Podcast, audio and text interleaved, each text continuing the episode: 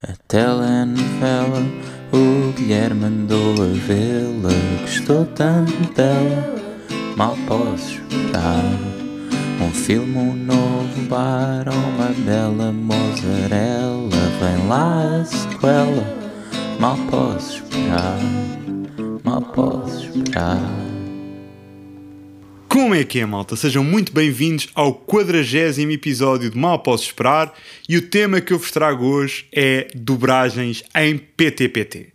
Ou seja, dobragens em português de Portugal uh, de filmes e séries que existiram uh, em Portugal.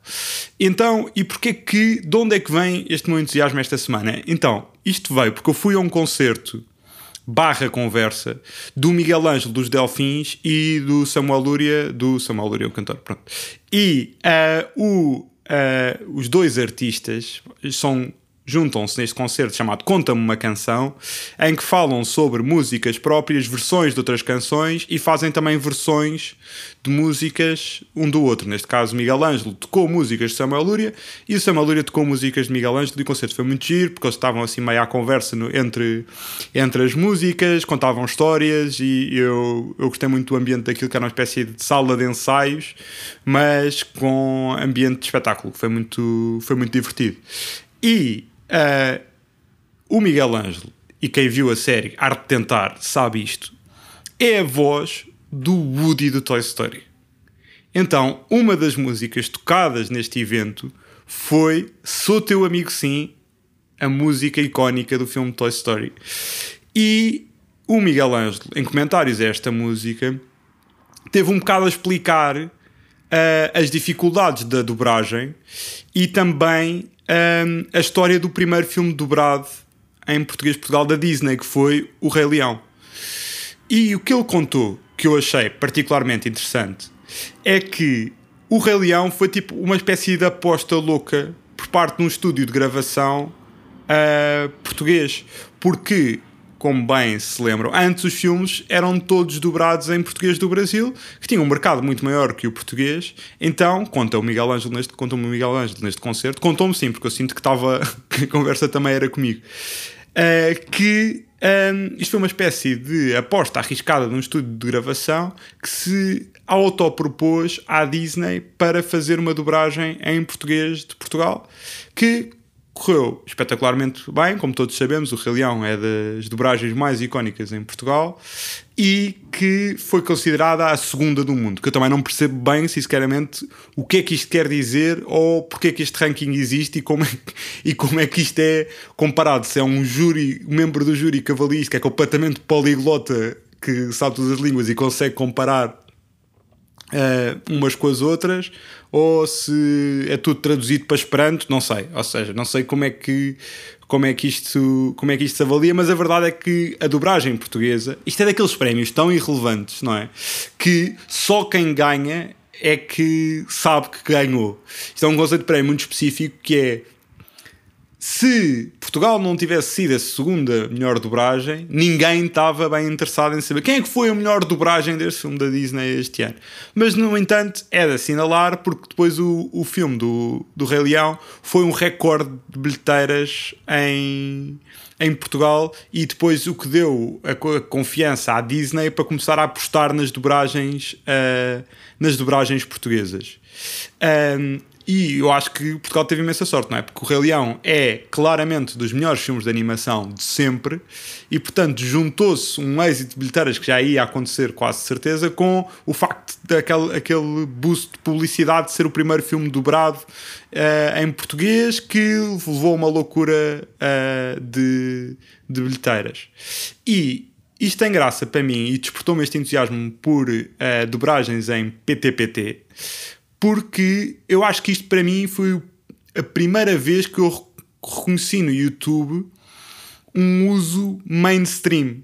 Ou seja, eu sinto que o YouTube era, na maior parte das ocasiões, para ver uh, nos inícios do YouTube, tipo de 2007, 2008, etc., assim, para ver youtubers específicos, aqueles vídeos esquisitos, mas que não era bem uma coisa uh, em que toda a gente da minha idade estava dentro.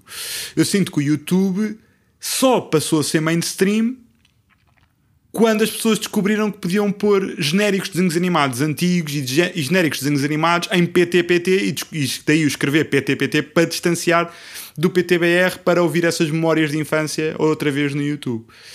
E portanto, isso como num lado nostálgico, essa conversa sobre dobragens, que eu, ou seja, as memórias dos filmes que eu tenho mais presentes são dos filmes uh, da Disney dobrados em PTPT, porque também a minha, a minha geração, acho eu, apanhou mais filmes dobrados em português do que brasileiros, apesar de eu ter muitas cassetes dos meus irmãos em, em brasileiro ainda. E na altura eu lembro-me que via filmes compulsivamente de pôr a cassete, ver o filme e querer rebobinar para ver o filme outra vez, deixar a meio, recomeçar. Ou seja, estava sempre, tinha sempre uma cassete diferente uh, no gravador, mas não eram assim tantas, eram para aí oito que estavam sempre a rodar e portanto eu lembro-me muito bem de falas de filmes em, em português, filmes dobrados, desenhos animados, etc. Eu acho que essas vozes estão muito presentes em mim, estão presentes um bocado no imaginário coletivo de toda a gente desta, desta geração, mais ou menos. Então eu fui ler um bocado e fui estudar um bocado a história da dobragem uh, do Rei Leão com base naquilo que o Miguel Ângelo tinha contado neste, neste concerto. E soube da história uh, de, na dobragem do Rei Leão, um miúdo que fazia a voz do pequeno Simba, que era o, um, Tiago Caetano, uh, ele tinha 15 anos quando fez aquela, aquela, aquela voz. E um, o, há a cena clássica no Rei Leão, não é? Quando o Mufasa morre, que é das cenas mais tristes com mais impacto emocional, que toda a gente chora e fica traumatizada, etc, etc. Mas o miúdo não estava a conseguir chorar naquela cena. Não estava a conseguir chorar, não estava a conseguir verter qualquer lágrima.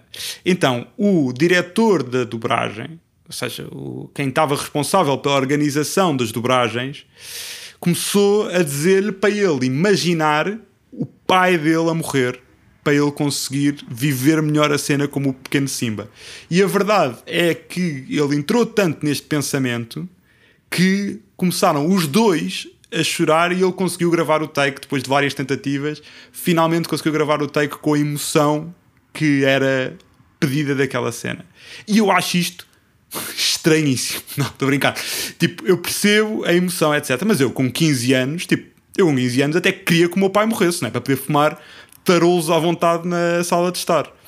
Não era propriamente o meu maior problema. Tipo, é impressionante, ninguém acredita nesta. Não tenho a mínima credibilidade para fazer, para fazer esta piada. Na verdade, toda a gente sabe que era para jogar jogos de computador e falar de temas nerds como os que eu trago aqui neste, neste podcast. Mas eu achei gira esta história e depois daqui eu passo para o que é, na minha opinião, uma das dobragens, a par do Rei Leão, mais icónicas de Portugal, que é Dragon Ball. Pá, o Dragon Ball é de tal forma icónico que, o que a dobragem portuguesa do Dragon, Dragon Ball é um fenómeno lá fora. Tipo, o nível. Há vídeos de brasileiros a reagir a dobragens portuguesas, e não só brasileiros, como vídeos com, de dobragens portuguesas traduzidas com legendas em inglês que as pessoas acham a dobragem do Dragon Ball portuguesa um fenómeno. E eu fui tentar perceber porque é que isto era um fenómeno tão grande. Porque, do que eu me lembro, a dobragem do Dragon Ball era normal. Era uma coisa que eu via e era bastante normal. Então, houve várias coisas que contribuíram para o facto da dobragem do Dragon Ball ficar tão conhecida. Eu recomendo, e vou deixar aqui na descrição, que vejam um vídeo que é tipo qualquer coisa como Pérolas do Dragon Ball Z em português. Que eles usam frases tipicamente portuguesas, ou seja, eles improvisam certas coisas. Tipo, o Vegeta diz: Silêncio que se vai cantar o fado. Ou Jurei que um dia me ia vingar e o momento chegou hoje, logo de manhã pela fresquinha. Ou o famoso clipe Calma Videl que eu vou pôr, que eu vou pôr aqui no vídeo. Então, esse clipe então é bizarro. O que é que se passou com a dobragem do Dragon Ball português? Havia muitas piadas, havia muitos barulhos, havia esquisitos, havia muitas referências a pop culture, havia nomes estranhos para, personagens, para, as, para, o nome das personagens, tipo o Piccolo, não é? Aquele ET verde do Dragon Ball. Em português é chamado Coraçãozinho de Satã.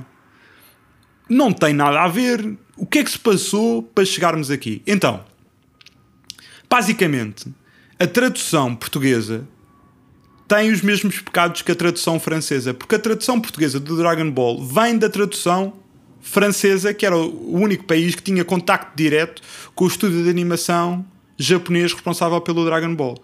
Portanto, logo aí, as asneiras feitas pelos franceses com os nomes das personagens pegaram com as asneiras, ou seja, foram passadas para, para, para Portugal.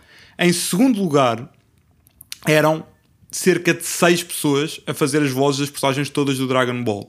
E portanto, havia personagens que eram só com filtros de voz. Eu estive a ver um vídeo de um brasileiro a contar esta história que eu também vou deixar aqui na, na descrição para vocês, para vocês verem que ele faz um resumo muito bom desta de porque é que é tão especial a, a, a dobragem do Dragon Ball. E portanto, como eram só seis pessoas a dobrar, às tantas, tipo, pá, para fazer esta voz do Cell vamos ter que pôr um, um, filtro de ventoinha. Para a voz do Piccolo vamos ter que pôr um filtro robótico. Para não se notar tanto os problemas uh, das vozes. E junta-se a isto uma pressão que foi feita junto da SIC, que passava ao Dragon Ball, que era um fenómeno entre os miúdos, que o Dragon Ball estava a ficar demasiado violento.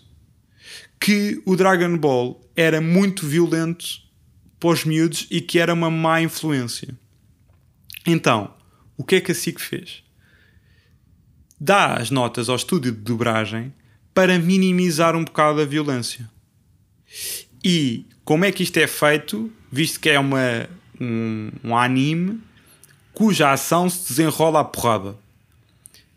Acharam, achou a empresa que se fazia piadas no meio da, da, das cenas de pancadaria para minimizar barulhos estranhos, cantar ópera. Ou seja, isso foi a maneira que a equipa de dobragem arranjou para tentar aliviar um bocado a violência do Dragon Ball. Então nós temos personagens a apanhar enxertos e a rir-se a dizer faz cócegas, temos, temos uma mulher a ser espancada e o narrador a dizer calma Videl repetidamente, calma Videl. Pá, é hilariante. Esse vídeo, por favor, vão ver depois de acabar, eh, quando acabarem isto. E depois também inseriam. Hum, lá está, referências à atualidade para um bocado quebrar uh, o, a quarta parede e os miúdos lembrarem-se que aquilo não estava não estava mesmo a, a acontecer.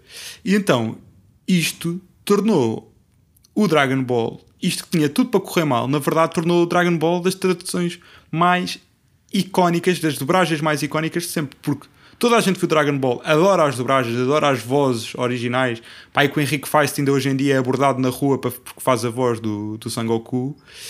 E um, há vídeos com milhares e centenas de milhares de visualizações de estrangeiros brasileiros, ingleses, mexicanos a reagir às dobragens portuguesas e a rir à gargalhada porque não percebe este contexto de porque é que há estas referências malucas ao Dragon Ball.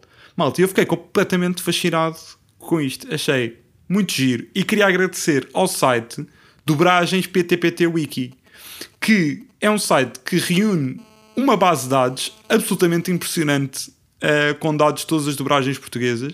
Se vocês querem saber ao certo quantas vozes é que, é que cada pessoa fazia no Dragon Ball, está lá tudo registado, trivia, e foi tipo a grande fonte bibliográfica deste episódio.